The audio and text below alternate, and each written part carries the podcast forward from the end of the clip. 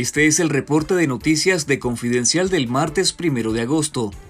Miles de nicaragüenses participaron este 1 de agosto en el inicio de las fiestas patronales de Santo Domingo de Guzmán en Managua, que son una excepción en medio de la prohibición del régimen sandinista a la realización de procesiones y otras actividades de la Iglesia Católica de Nicaragua. La imagen salió a las 6 de la mañana de su santuario en las Cerritas y en la noche será depositada en la iglesia de Santo Domingo de Managua donde permanecerá hasta el próximo 10 de agosto. En días anteriores, la vicepresidenta y vocera del régimen Rosario Murillo anunció la realización de las actividades de estas fiestas a cargo de la alcaldía de Managua, cuando mantienen la persecución contra la Iglesia Católica en el país. Lea el reporte completo en confidencial.digital.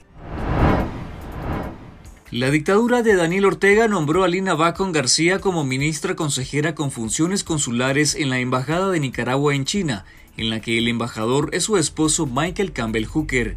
La nueva ministra consejera no tiene estudios diplomáticos o experiencias previas en otras embajadas y su profesión es dermatóloga, mientras que su esposo recién ocupó el cargo en mayo pasado.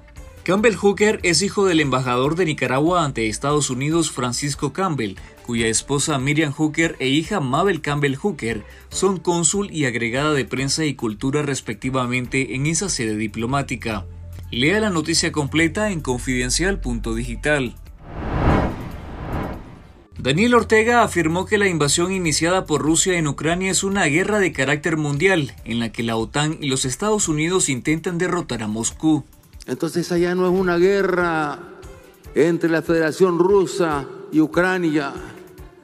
Esa es una guerra de los imperialistas de la tierra, encabezados por la OTAN, por los Estados Unidos, intentando destruir a la Federación Rusa con el objetivo de instalarse como los amos del planeta. Ortega se presenta como el único defensor de la invasión rusa en América Latina. Incluso fue el único país que no firmó la declaración final de la cumbre de la Unión Europea y la CELAC en contra de la guerra en Ucrania. Los nicaragüenses recibieron 2.215 millones de dólares entre enero y junio de 2023 en concepto de remesas familiares, un 58% más que en el mismo periodo de 2022, informó el Banco Central de Nicaragua.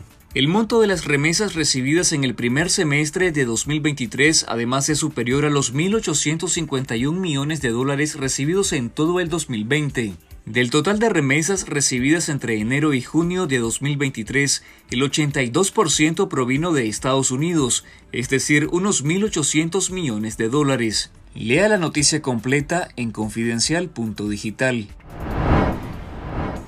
El presidente mexicano Andrés Manuel López Obrador confirmó un acuerdo con Estados Unidos para que esa nación acepte solicitudes de asilo de migrantes en territorio mexicano, mientras que México instalará un espacio internacional multipropósito en el sur del país para atender a extranjeros. Estados Unidos anunció la semana pasada que aceptará peticiones de asilo de nicaragüenses, cubanos, haitianos y venezolanos que ya están en México a la espera de cruzar a territorio estadounidense. El mandatario reconoció el compromiso de México en crear un espacio en el sur del país para ofrecer nuevas opciones de asilo y de empleo a migrantes, pero no dio detalles sobre su ubicación o fecha de apertura.